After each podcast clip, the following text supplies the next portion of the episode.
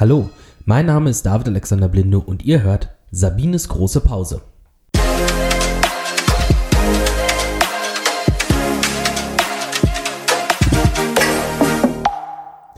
Hallo und ganz herzlich willkommen zurück bei Sabines großer Pause. Jetzt auch nach einer kleinen Wartezeit. Ähm, Grund ist natürlich uns allen klar, die Corona-Pandemie hat natürlich auch uns fest im Griff gehabt. Und wir haben die Zeit intensiv genutzt, unsere Schule in kürzester Zeit in unseren Augen absolut Corona-sicher zu machen. Bei uns funktioniert das tatsächlich sehr, sehr, sehr, sehr gut und sehr schnell mit kurzen Wegen, denn wir sind ja, wie ihr wisst, eine Privatschule. Mit mir zusammen hier ist die Gründerin äh, unserer Privatschulen und meine Mutter Sabine Blindo. Herzlich willkommen erst einmal. Ja, hallo, ich freue mich, dass es wieder losgeht, dass wir wieder mal einen Podcast machen und ich bin gespannt auf das heutige Thema. Thema heute, wie ich schon gesagt habe, erstmal im Allgemeinen Privatschulen. Was ist denn überhaupt eigentlich eine Privatschule? Ja, das ist eine gute Frage, die mir natürlich oft gestellt wird. Es gibt manchmal ganz witzige Begegnungen, wenn ich irgendwo gefragt werde, ja, und was machen Sie so? Und wir dann sagen, ja, äh, wir haben eine Schule. Ach was, eine Schule kann man haben? Das ist ja ganz erstaunlich. Ja, das ist insofern erstaunlich, als das schon im Grundgesetz in Artikel 7 festgeschrieben ist, die Bildungsfreiheit hier und auch das Recht darauf, Privatschulen zu gründen. Eigentlich heißt es natürlich nicht Privatschule, sondern es sind Schulen in freier Trägerschaft.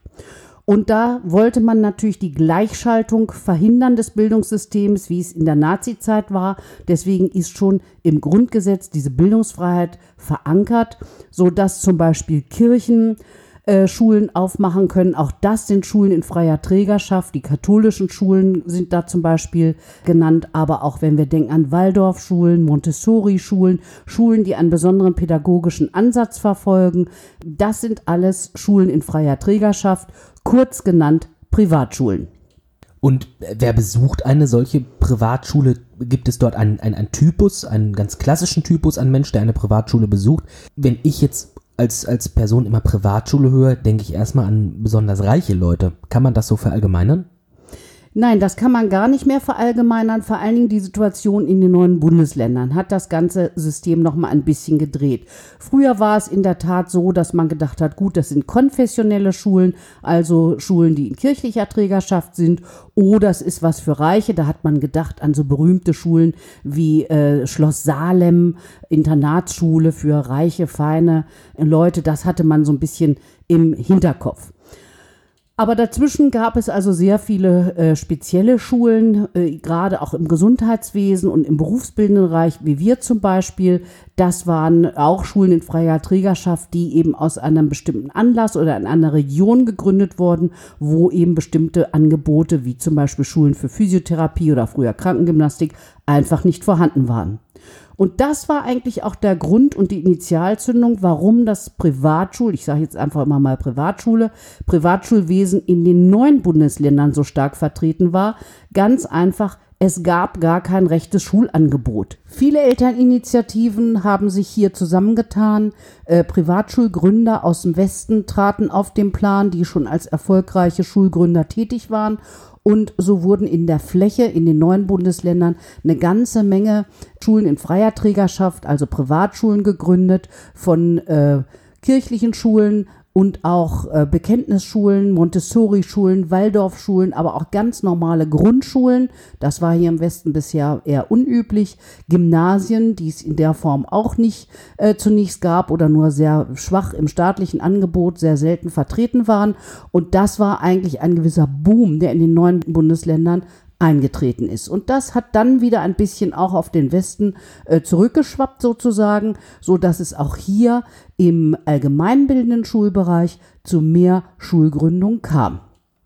Und wenn ich mir nun überlege, es gibt die Ausbildung, die ich eventuell machen möchte, vielleicht auch an einer staatlichen Schule, warum sollte ich denn dann überhaupt eine Privatschule besuchen?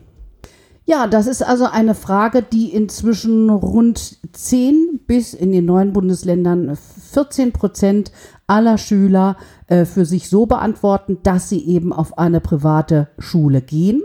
Und woran liegt das? Das liegt natürlich daran, dass eine private Schule, ich hatte ja schon auf das Grundgesetz verwiesen, gleichwertig einen Unterricht bieten muss, aber nicht gleichartigen Unterricht bieten muss. Das heißt, das Bildungsziel einer staatlichen Schule und einer privaten Schule ist in der Regel ziemlich identisch. Also nehmen wir mal das Abitur oder in unserem Falle ein Schulabschluss als, ähm, sagen wir staatlich äh, geprüft chemischer Assistent. Dann ist das Bildungsziel vom Staat definiert, vorgegeben und genau gleich. Das heißt, das sind alles Ersatzschulen in privater Trägerschaft, in freier Trägerschaft als Ersatz für eine öffentliche Schule. Es gibt daneben noch Ergänzungsschulen. Das sind Schulen, die im staatlichen Schulsystem gar nicht vorgesehen sind und die es in dieser äh, Sache auch nicht gibt. Das sind zum Beispiel bei uns die Managementassistenten als Abiturientenausbildung. Die gibt es im staatlichen Schulsystem nicht. Das sind dann Ergänzungsschulen. So, wenn man also nun sagt, das Bildungsziel ist staatlich definiert und vorgegeben und dann kann ich mir aussuchen, besuche ich eine staatliche Schule oder besuche ich eine Privatschule. Dann kann ich mir das Ganze natürlich ansehen, werde dann natürlich feststellen, dass in vielen Fällen, nicht in allen Fällen, aber in vielen Fällen ist natürlich in der Privatschule äh, jemand ein Träger dahinter, der alles in einer Hand hat. Der kümmert sich um Schulgebäude, der kümmert sich um die Lehrkräfte, der kümmert sich um die Ausstattung und der kümmert sich um die Schüler. Und das ist alles in einer Hand. Das ist in einer staatlichen Schule in der Regel nicht so. Da ist die Trägerschaft geteilt. Das heißt, die Kommune oder der Landkreis kümmert sich um alles, was mit dem Gebäude zu tun hat.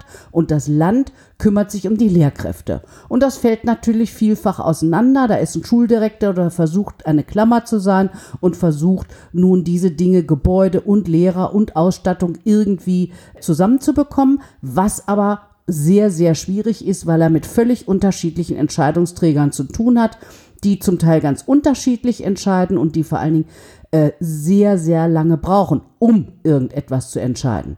Weil ein Landkreis, eine Kommune sagt, oh, wir können natürlich ja nicht eine einzelne Schule äh, bevorzugen, wir müssen alle Schulen gleichartig ausstaffieren. Und das dauert dann.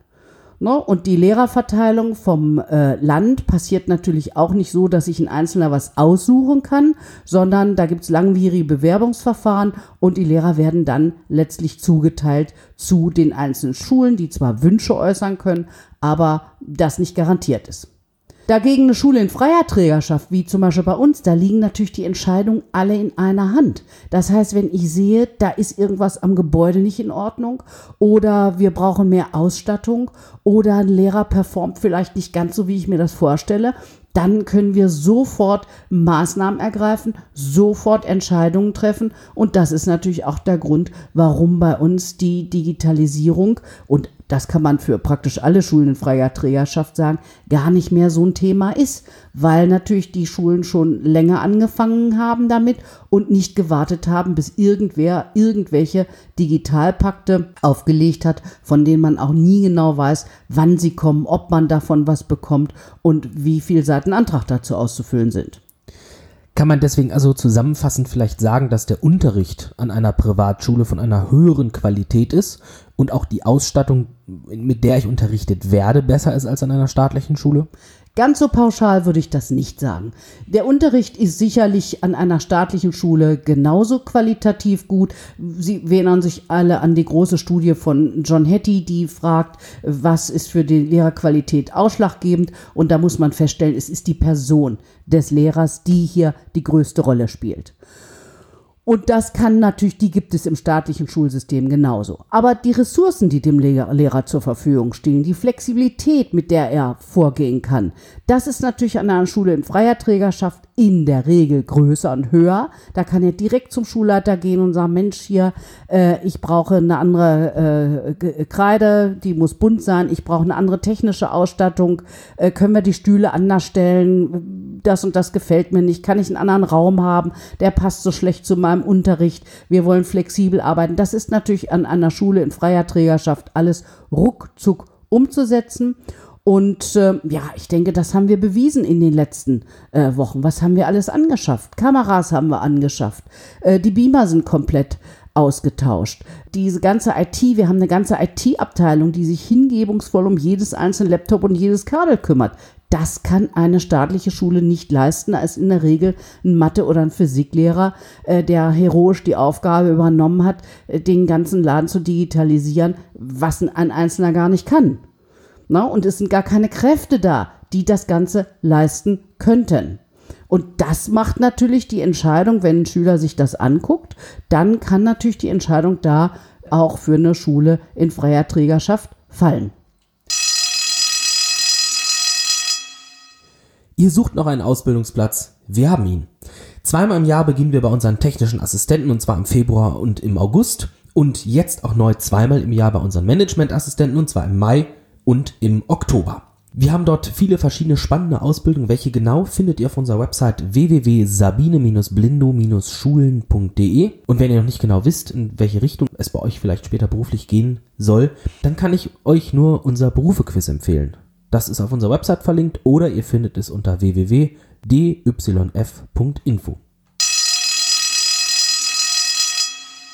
Stichwort Anschaffung, Digitalisierung.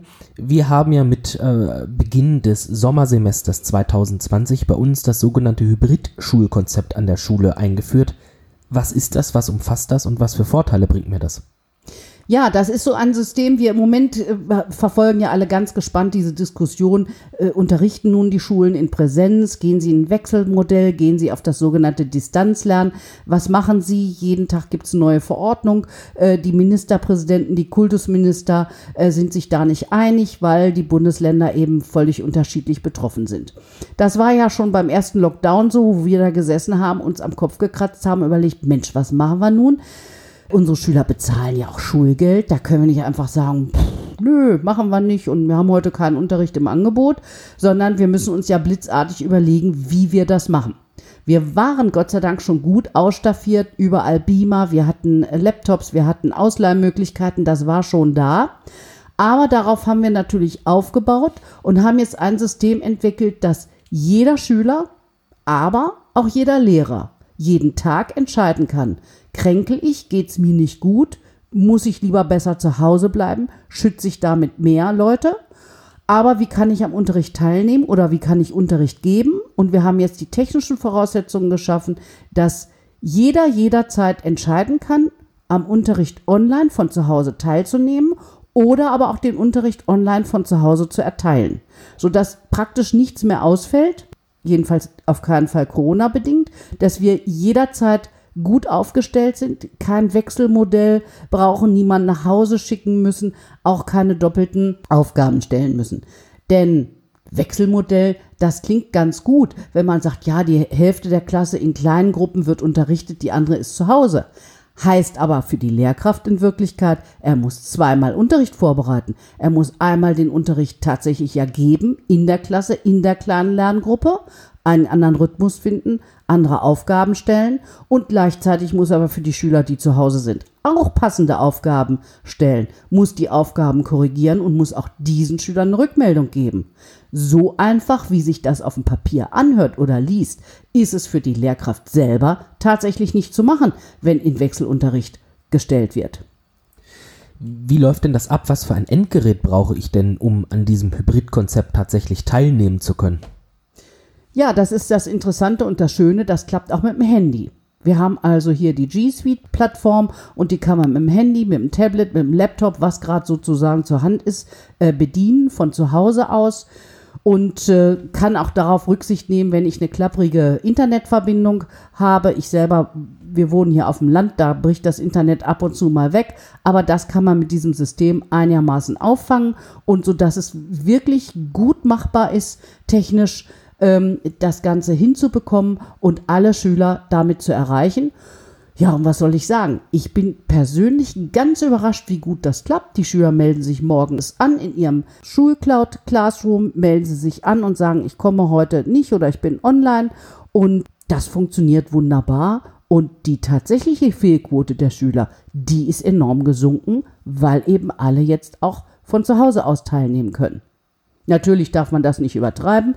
Präsenzunterricht ist nach wie vor die Königsdisziplin. Das empfinden die Schüler und auch die Lehrer aber auch selbst so und äh, sehen schon zu, dass sie, äh, wenn es allen gut geht, dass sie im Präsenzunterricht dabei sind, weil natürlich der persönliche Kontakt durch gar nichts zu ersetzen ist. Kann denn theoretisch jetzt tatsächlich jeder Unterricht in diesem Hybridkonzept digital stattfinden oder gibt es tatsächlich Fächer, bei denen das nicht funktioniert? Das ist zu unterscheiden. Bei der Managementausbildung können wir also fast 90 Prozent, 95 Prozent des Unterrichts tatsächlich digital stattfinden lassen und im Hybridkonzept stattfinden lassen. Bei den technischen Assistenten hingegen ist es nicht so. Da ist ja normalerweise die Hälfte des Unterrichts findet im Labor statt und ein Reagenzglas muss ich natürlich schon mal angefasst haben. Ich muss die Versuche selbst durchgeführt haben, sonst kann ich keine technische Assistentenausbildung machen.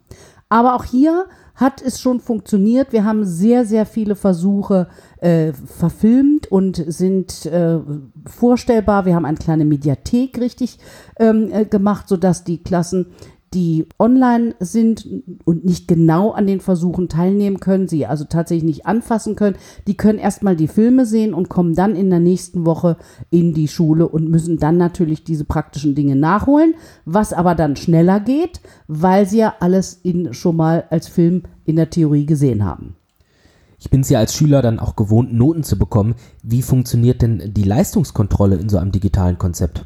Insgesamt sagen wir, Klausuren müssen und besondere Leistungskontrollen sind natürlich in Präsenz zu abzuleisten und wir haben Sonderklausurtermine, auch samstags zum Beispiel, sodass wir gute Abstände einhalten können, Nachschreibertermine haben, sodass wirklich jeder äh, diese Klausurtermine erreichen kann. Und natürlich, wie gesagt, die praktische Arbeit im Labor lässt sich nicht zu 100 Prozent ersetzen, sondern höchstens zu 40 Prozent digital ersetzen. Aber es gibt natürlich auch Online-Klausuren, Online-Tests, die wir schreiben können. Die haben aber nicht die gleiche Bedeutung wie eine äh, Präsenzklausur in der Regel. Aber wir, die mündliche Beteiligung lässt sich auch online sehr gut machen. Wir haben Systeme, die Schüler melden sich, die Schüler sind im Chat, die nehmen richtig am Unterricht auch teil. Der Lehrer kann die Schüler sehen und auch mit in den Unterricht einbeziehen, sodass man also hier auch ganz gut die Mitarbeit des Schülers beurteilen kann. Neu ist natürlich, dass wir viel mehr auf Präsentationen setzen. Das heißt, auch bei den technischen Assistenten spielen Unterrichtspräsentationen der Schüler für die Klasse eine größere Rolle. Und diese Präsentationen lassen sich sehr, sehr gut auch von zu Hause aus online machen. Wir haben da bestimmte Schulungen auch, sodass die Schüler auch eine kleine Anleitung dazu haben, wie sie das am besten machen. Ja, ein, wie ich finde, wirklich cooles und wirklich gelungenes Konzept.